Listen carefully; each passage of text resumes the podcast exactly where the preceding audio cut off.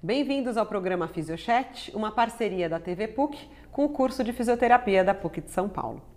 Hoje nós vamos falar sobre uh, um tema que acho que pouca gente já ouviu falar sobre esse tema dessa maneira: o comer transtornado. Nós estamos mais acostumados a ouvir falar sobre transtornos alimentares e uma coisa tem relação com a outra. E para falar um pouquinho sobre isso com vocês, eu trouxe uma especialista no assunto que já trabalha há muito tempo na área, a psicóloga Vanessa Tomazini. Tudo bem, Vanessa? Tudo bem, Ju, e você? Bem-vinda, tudo Obrigada. jóia. Vou falar um pouquinho aqui o seu currículo para as pessoas claro. te conhecerem. A Vanessa é psicóloga clínica com mais de 18 anos de experiência em consultório com pacientes com obesidade e o comer transtornado. Ela é idealizadora e criadora do projeto, do projeto hashtag Você Tem Fome de Quê? Que com um circunflexo no uhum. final, né? Então, se vocês quiserem colocar essa hashtag. E ela é palestrante e membro do Health Every Size. Vanessa, é, eu acho que assim, até para a gente começar esse, uhum. esse bate-papo, me, me fala assim, na sua visão do, do de consultório, uhum. tanto tempo lidando com isso, como é que você acha que as pessoas ultimamente têm se relacionado com o comer e com a comida? Você acha que teve alguma mudança aí nos últimos tempos? Tem se relacionado mal. Mal? Mal. E tem é. ficado. Comida, a gente nunca pode esquecer que no mínimo a gente vai se alimentar três vezes ao dia até o resto de nossas vidas.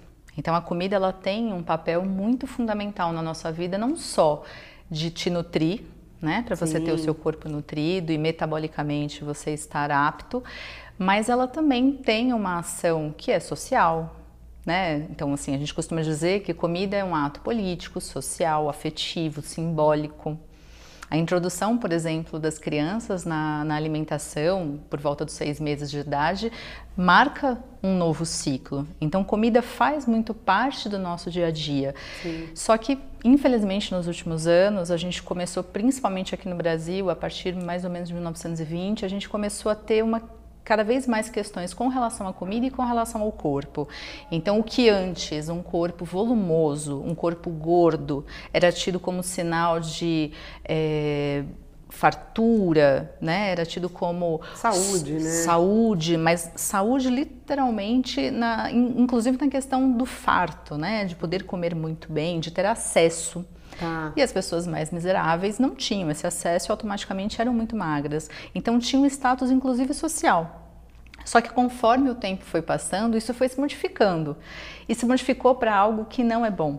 Se modificou, é, a gente sempre costuma dizer que o padrão de beleza, né, o padrão, a, a pressão estética, ela sempre está naquilo que não é comum a todos. Sim. Então, naquela época, não era comum a todos serem magros.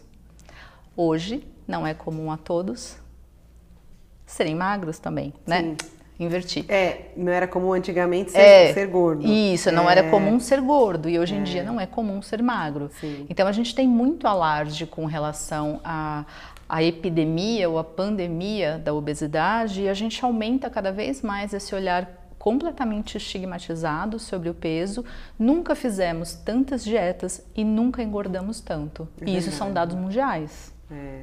Então tem é, algo que não bate. É verdade. Eu já pensei nisso. Falei, gente, você pega a revista, né, dessas de, de corpo e tudo. Sim. Várias dietas. Uhum. E aí todo mundo tá. Você deve ter uma amiga, eu Sim. tenho várias. Às vezes até a gente fala, sempre tá de dieta. Exato. Nunca acaba essa dieta. E né? a grande questão é que, assim, a partir do momento que a gente tem um índice de que 95% das dietas dão errado, elas não são sustentáveis.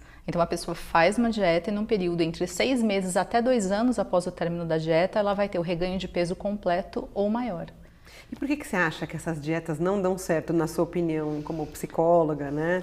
Na verdade, hoje em dia a gente tem uma, a gente tem muito estudo na área para entender, né, o que que acontece. Então, uma das questões é que primeiro, a existe uma conta de metabolismo basal que a gente não pode esquecer, né? Então, você ingere menos e gasta mais, você tem déficit calórico.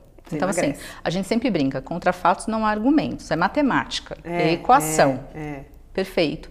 Mas você não consegue manter isso por muito tempo.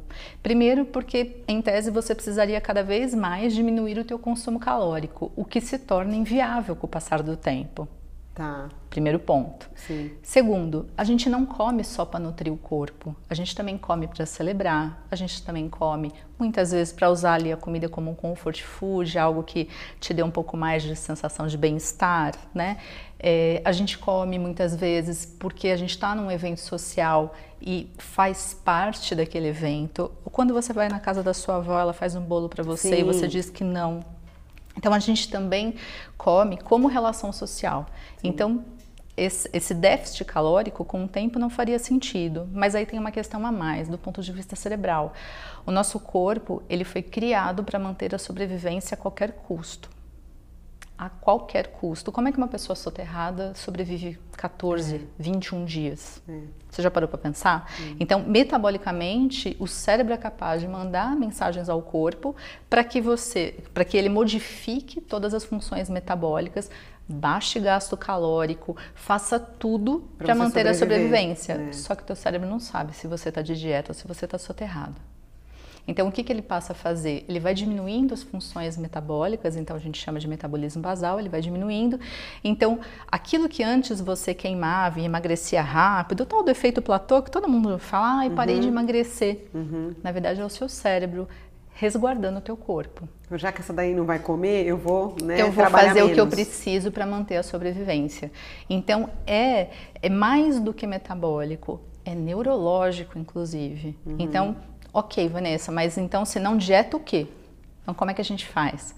Mudança de estilo de vida. E aí na mudança de estilo de vida a gente vai levar em conta muitas coisas, entre elas, você tem alguma atividade física que faça o seu corpo estar em movimento e pode ser qualquer uma. 30 Sim. minutos, três vezes por semana. Tranquilo. O que você quiser. Lavar o carro, levar o cachorro para passear, ir a pé até a padaria. Uma aula de yoga, não interessa não, as pessoas hoje pensam muito em consumo calórico. Ah, vou fazer uma aula de spinning porque gasto 800 calorias. É, vou correr. Vou correr porque o gasto calórico é maior, eu tenho é. que suar, né? É. A coisa da fotinha no, no Instagram, do tá pago. Isso. E aí a gente sempre faz uma piada de que assim, óbvio que tá pago, senão você não teria entrado na academia para tirar foto, né? Então, no é, mínimo, é, no mínimo. Tem várias então, coisas pagas aí. Tem né? várias coisas pagas. Então, assim, isso não é sinônimo de saudabilidade. E aí, ter... o que é saudável para você, então, então, nesse ponto? Hoje, quando a gente fala de saudável, primeiro a gente tem que lembrar assim, qual que é a descrição, qual é o significado de saúde? Saúde é bem-estar físico e psíquico. Uhum. Então, um sem o outro não existe. Os dois têm que estar interligados. Então, assim, não adianta em tese você ter um corpo que esteticamente, ou pelo menos desse olhar é, por fora, vamos dizer assim, então assim, ah, todo magro é saudável? Não. É. Primeiro, você não sabe como é que é a alimentação dele, inclusive se é uma pessoa que faz restrições alimentares para conseguir manter aquele corpo. Sim. Existe uma gama muito grande de magros, né, de pessoas é, que são magras que não fazem nenhum tipo de atividade física, fumam, bebem, Sim. não se alimentam bem. Então, isso é saudabilidade? É, não ou... é sinônimo de saúde, né? A da mesma forma que o estigma do peso, quando você olha para uma pessoa gorda e automaticamente já a taxa como doente, também está errado. Lógico. Por quê? O peso não é só uma questão dessa equação matemática. O nosso peso tem a ver com genética, tem a ver com tudo que você é, realizou durante a sua vida com relação à sua função metabólica, então uso de medicação para emagrecimento, uso de dietas prolongadas. Então a gente sabe que esses déficits calóricos que são causados com as dietas, ao longo do tempo, tendem a diminuir o teu basal, teu metabolismo basal, e isso não retorna. Entendi. Então, então, vai ser aquela eterna luta contra a balança, né? Pessoas que falam, uma frase que você já deve ter escutado de alguma amiga sua, dizendo, nossa, só de ver eu já engordei. Já engordei, é verdade. Eu engordo comendo alface. Né? Exato. Né? É. Então, normalmente são pessoas que já têm, durante o seu histórico de vida, muitas dietas, né? E que há, sim, uma modificação da, do metabolismo basal. Então, são pessoas que, sim, elas vão ter maior dificuldade na perda de peso. Só que hoje a gente sabe que a, a perda de peso em si, ela não é tão importante quanto a mudança da relação com a comida e dos hábitos. Ah, então, é alguém que tem uma atividade física regular? Essa pessoa não é tabagista? Né? Ela bebe moderadamente. O que, que moderadamente? Aos finais de semana, né? Ela se alimenta de forma diversificada e quando a gente fala diversificado, vai até do junk food, se a pessoa gostar, até comer hortaliças, verduras e frutas. Então, assim, tudo cabe numa alimentação. Entendi. Depende da forma, da maneira, da quantidade, né? Uhum. E assim, e qual é a relação que você está tendo com essa comida? Então, às vezes você pega alguns pacientes que têm um paladar completamente infantilizado. O que, que isso quer dizer? Só comem alimentos de, primeiro, fácil mastigação, sempre muito saborosos. Batata, hum. não pode falar o nome, né? Mas aquela batata Mas que vem no, sim, no potinho, sim, né? Sim. A bala. Então você vê que assim, tudo tem que ter um super sabor. E se você for parar para prestar atenção, por mais que você cozinhe ou refogue um alimento in natura, né? Então não vai ter aquele sabor, né? Nunca.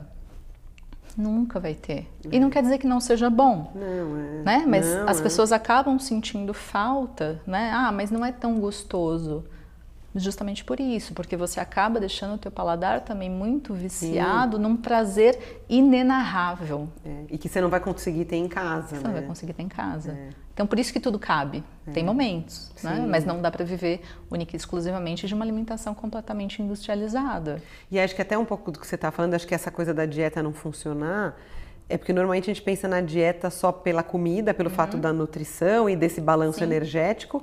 Mas acho que tem, pelo que você está falando, um componente muito emocional da comida, né? Sim, sim. A, as pessoas. Comida é, um, é uma forma de demonstração de afetividade. Então, quando você pega seu filho, vai lá, faz um bolo, né, juntos. Então, você está ensinando o que é o cozinhar e o cozinhar envolve muitas coisas. Você tem que programar, você uhum. tem que uhum. separar, você tem que esperar né, o cozimento ou, ou, o assar. Você tem que sentir o cheiro. Você tem que sentir o cheiro, ver se já chegou no ponto. Então, é. Então, tem um entorno que é muito lúdico com a comida. E acho que às vezes um bolo, tem o tal do açúcar, que é um vilão, mas um bolo feito dessa maneira o açúcar é o último, então, né, da lista né, do... Uma, uma comida comida em paz não, não tem preço, né? Então hoje fala-se muito sobre saudabilidade, colocando muitos alimentos entre bons e ruins, saudáveis e não saudáveis, é muito taxativo. E na verdade, assim, saudabilidade de um alimento, ela é muito... É, é, é questionável em vários sentidos. Uma coisa é, por exemplo, Cada hora você vê um modismo com um superfood, né? Algum é. alimento que é tipo, ah, já foi o óleo de coco, goji berry. E, Agora assim, ovo, pessoal, ovo. cinco então, caixas assim, de e ovo. nenhum alimento em si, sozinho, única e exclusivamente, vai resolver. Vai resolver tem alguma, né, tem uma potência tão grande capaz de fazer emagrecer ou capaz de melhorar a sua saúde 100%, não existe isso. Uhum. Então, nenhum alimento sozinho. Agora, o componente dos alimentos e a tua relação né, com a comida, isso sim pode fazer diferença. E sim, a comida ela está muito recheada de afeto. Então, quando você chega em casa e tem um cheirinho de bolo, isso vai automaticamente, primeiro que você vai ficar feliz, segundo, automaticamente vai te trazer uma memória às vezes de infância. Putz, quando eu chegava na casa da minha tia, da minha avó, hum, E você vai curtir aquele sabor, né? Exatamente. Agora, qual que é a grande questão? Hoje, inclusive pelo excesso de restrições que a gente tem, as pessoas não se permitem mais. Você falou uma coisa que ocorre muito muito, né? O açúcar, que é o grande vilão. E na verdade, o grande vilão é o receio, é esse terrorismo nutricional, né? Tudo cabe, tudo cabe. Claro, há momentos em que a gente pode fazer talvez escolhas é, melhores, né? Então, ah, se eu vejo se é um alimento que eu utilizo demais, de repente eu vou buscar uma uma derivação dele que seja melhor, né? Eu, eu, sempre dou esse exemplo, né? Ah, o shoyu normal e o shoyu light, que tem menos glutamato monossódico. Se você percebe que você tem muita sede depois, usa o light só porque ele tem menos glutamato. Uhum. É, você faz escolhas mais tranquilas, sem neurose, né? Exatamente. Só que hoje, assim, é o tempo inteiro. Então, se você pegar uma embalagem de um produto, já aí já vem vegano, é. light, low é. carb, é, menos açúcar, menos sal.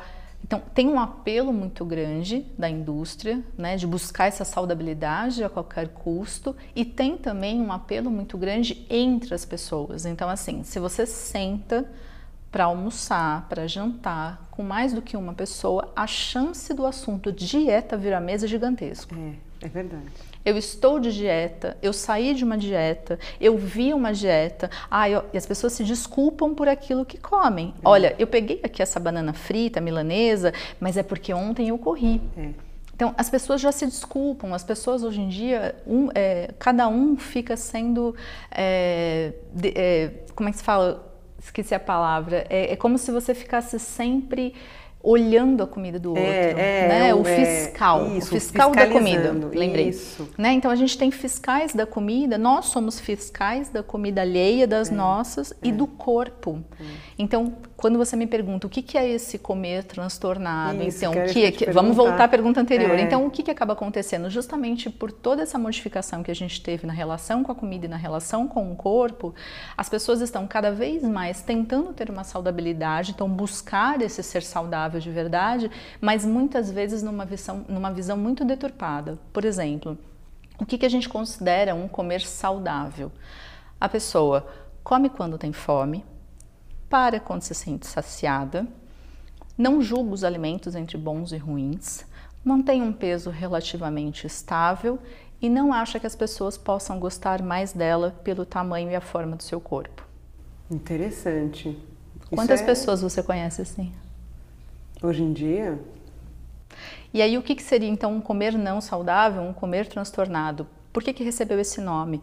É classificado hoje no CID-10 e no DSM-5 como TANI, transtorno alimentar não especificado. Por ah. quê? Ele não cumpre critério diagnóstico para ser um transtorno alimentar, então ele não, ele não cumpre os critérios básicos, como muitas vezes, ah, na anorexia nervosa, baixo peso.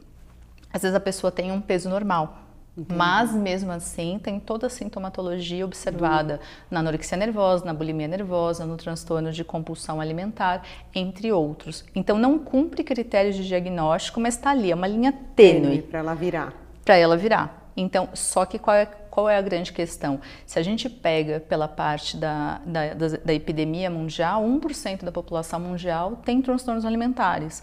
Porém, a gente tem um índice gigantesco. É, que é o que você falou, se você sentar com um grupo de mulheres, certeza que alguma tem alguma desse, desse Exatamente, né? que é o que é chamado de um quadro subclínico, é onde entra esse comer transtornado. Então, o que, que tem no comer transtornado? Você vai ter, então, o julgamento da comida entre saudável e não saudável. Você vai ter um, uma pesagem diária, ou às vezes mais do que uma vez por dia. Você vai ter uma grande é, ideia de que as pessoas possam ou gostem mais de você pelo tamanho e a forma do seu corpo, uso indevido de diuréticos, laxantes, chás emagrecedores, é, atividade física como meio compensatório. Então, se eu comer a pizza ontem à noite, amanhã eu vou treinar uma hora a mais. É, a, a, a ideia de que quanto mais magra você for, mais feliz você vai ser. Ou seja, a população inteira. É, é. Percebe? Agora, claro, você vai ter graduações né, do quanto isso tira a paz da pessoa, além de uma grande dificuldade na, na observação da própria imagem corporal. Né? Então, existe uma verificação a respeito do peso. Só que qual que é a grande questão? Hoje, com toda, toda a tecnologia e todas as redes sociais que a gente tem, as informações são disseminadas numa questão de Muito segundos, rápido. né? Muito rápido. Só que é disseminado de tudo, desde a informação correta até os achismos. Então, hoje em dia, você tem muitas pessoas que fizeram grandes dietas, tiveram uma grande perda de peso, que se tornam grandes especialistas em obesidade. Ah, porque eu consegui. Oi? Não. Como se também ela. A gente não sabe se ela está saudável realmente. Na né? maior parte das vezes não, não. está. Entendeu? Às vezes está infeliz, né? Um Sim. sofrimento. E mesmo, por exemplo, na faculdade de nutrição, existe uma prevalência muito grande do desenvolvimento de transtornos alimentares, justamente porque, como muitas vezes ah, os próprios alunos e a própria faculdade também acaba colocando ah, o ensinamento muito em cima da dietoterapia, né? Dessa, desse cálculo dietético, começa a ficar um pensamento quase que é, obsessivo com relação a isso. O que é bom, o que é ruim, né? Isso aqui tem tantas calorias, isso aqui eu não posso, isso aqui não é tão saudável, tem gordura trans e por aí vai.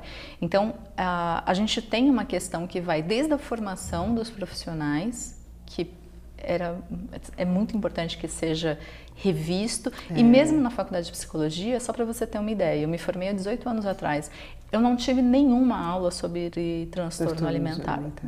Nenhuma. É, não, eu acho e, e, tem, e acho que dos dois lados mesmo sim, rever, né? Sim, e, e, cada vez mais a gente vê que a própria área médica acaba se contradizendo, né, a área de saúde. Então, muitos pacientes que têm obesidade, por exemplo, não buscam atendimento, o atendimento necessário, porque se for uma unha do pé encravada, na hora que ele chegar, o médico vai comentar a respeito do peso que dele. ele tá, que tem que emagrecer. Sempre. É. Assim, a conversa gira e cai aí. E cai lá. Então, assim, a pessoa não é escutada. Né? E ela acaba, às vezes, deixando de se cuidar, né? Porque fala, não, eu vou lá, o cara vai ficar. Nem que seja inconsciente, ele não Exatamente. vai. Né? E aí tem uma outra questão que a gente vê muitas publicações que mostram: ah, mas existe uma prevalência maior de doenças coronárias em pacientes obesos. Verdade, essas pesquisas foram feitas, mas elas não foram divididas entre pacientes obesos sedentários e não sedentários. Então, tá todo mundo no mesmo bolo. É. Então já já é uma questão importante. E na maior parte das Deprimidos vezes, ou não, estressados ou não, tem várias né, tem variáveis que, que, podem foram, interferir. Que foi pega de maneira praticamente unilateral. Então, se esse é um paciente que ele tem um corpo maior, então ele tem uma obesidade, mas ele tem uma atividade física regular, ele come de, de maneira múltipla, não é tabagista. Não tá, tá, com os exames todos organizadinhos. E o perfil bioquímico completamente normal, você vai dizer que ele não está saudável? Que a culpa é da obesidade, que ele que não é saudável? Que a culpa é, da obesidade? Agora sim, muitos pacientes deixam de buscar atendimento porque não se sentem acolhidos pela, pela, pelos profissionais da área de saúde. Muitas vezes é muito comum, às vezes, eu receber e-mails de pacientes que dizem: Olha, eu peso 150 quilos, eu peso 220 quilos, você consegue me atender? Porque tem outras questões envolvidas, que não é só o profissional ter gentileza e empatia, mas a cadeira do meu consultório é... suporta o peso, é. o tamanho? O meu banheiro, ele vai poder ir até o banheiro? Você vê, ele está se preocupando se no lugar que ele vai, né? Como é que vai fazer? Acessibilidade. É. Porque essa é uma outra questão. Muitos pacientes não são tratados de maneira devida por falta de acessibilidade, inclusive. Então é, você vê não que dá é... para viajar, por exemplo. Não. Como é que vai sentar no avião? Não, né? não dá. Mesmo aquela cadeira maior não resolve. Não resolve, vida. porque ela é maior, mas ela não é mais comprida. É. E muitos pacientes são muito altos. É embora tenham obesidade, também são altos. Sim, tem, não né? cabe. É. Então tem muitas coisas envolvidas. Agora, se a gente vai observar o que, que é mais saudável, o que, que é realmente saudável, depende muito do que, que você está avaliando como saudabilidade. Então hoje a gente sabe que para dizer que você tem uma relação saudável com a comida, você precisa observar esses aspectos. Você come com fome? Né, até a sua saciedade. Que aí que é o, o, a hashtag sua, né? Você tem fome de quê? Exatamente. É analisar tudo isso. Né? Porque a gente tem vários tipos de fome. Então, por exemplo, a gente tem uma fome que é a fisiológica, que é aquele momento que você sente teu estômago roncando, uma, um certo mau hálito, vai crescendo, né? Vem vai. ondas e vai crescendo até que chega uma hora que você fala, gente, eu tô com dor de cabeça, tô incomodada. Então preciso eu tenho, comer. Preciso comer. Então a gente às vezes vai ignorando, né, um pouquinho essa fome. Ah, porque eu tô aqui trabalhando, eu tô aqui gravando com a Vanessa, então vou ter que esperar um é, pouquinho, segura é. aí. E tudo bem. Então, essa é a observação da fome física, realmente. A gente tem a fome que ela também é social. O que é fome social? Você saiu daqui da nossa entrevista, você já tinha almoçado, mas chegou lá no, no trabalho e estava tendo um bolo de aniversário um, ou um coquetel. E tinha um monte de coisa lá e me tinha, ofereceram. Né? Exato. Né? Então, assim, você tem uma questão ali social envolvida, é um ambiente onde, no mínimo, você precisa muitas vezes experimentar alguma coisa, minimamente, mas você sabe que você não está com fome. Então, esse, esse, essa fome social, ela também existe. A gente vai ter a vontade. O que, que é vontade? Ai, com vontade de comer alguma coisa? É uma frase muito persistente, tem, né? Tem. Então, por exemplo, você chegou em casa, seu marido falou, Ju, hoje eu comi uma picanha fenomenal. E me deu até água na boca. É, né? Então dá até água na boca. Então, o que, que é isso? Você imediatamente é, traz a tua ideia, o quanto você gosta de picanha, né? Nossa, então devia estar tá muito saborosa. Ah, então tá, vamos combinar o seguinte, vamos sábado lá almoçar? Para então, matar essa vontade. Para matar essa vontade, mas tem uma previsão, né? Você faz um planejamento. Você tem uma vontade, mas você planeja. Ela não precisa ser saciada naquela hora. Naquela hora, imediatamente. E na fome emocional, essa vontade e essa necessidade ela tem que ser suprida imediatamente. Quando existe um distúrbio, você acha? Você não necessariamente, não. não. necessariamente. Então assim, ah, eu cheguei em casa, por exemplo, é muito comum. Ah, eu, eu não como nada o dia inteiro. Eu chego em casa, eu quero comer tudo que tem na dispensa. Primeiro que tem uma questão pelo jejum prolongado que causa isso, mas além disso, muitas vezes as pessoas até se alimentam normalmente durante o dia, mas quando chegam em casa percebem que tem um certo descontrole, né? Um, um, comer exagerado. a mais exagerado, a mais do que necessitaria, na verdade.